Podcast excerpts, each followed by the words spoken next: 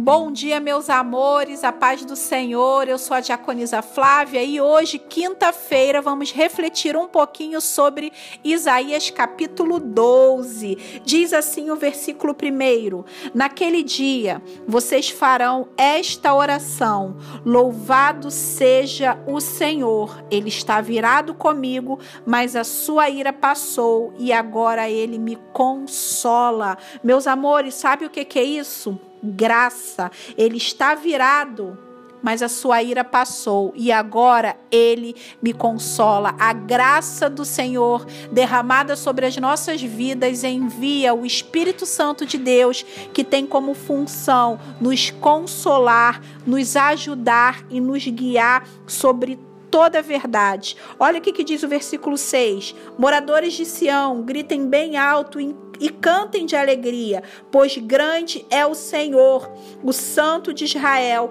que vive no meio de vocês, meus amores, a graça nos torna capazes de alcançar a salvação.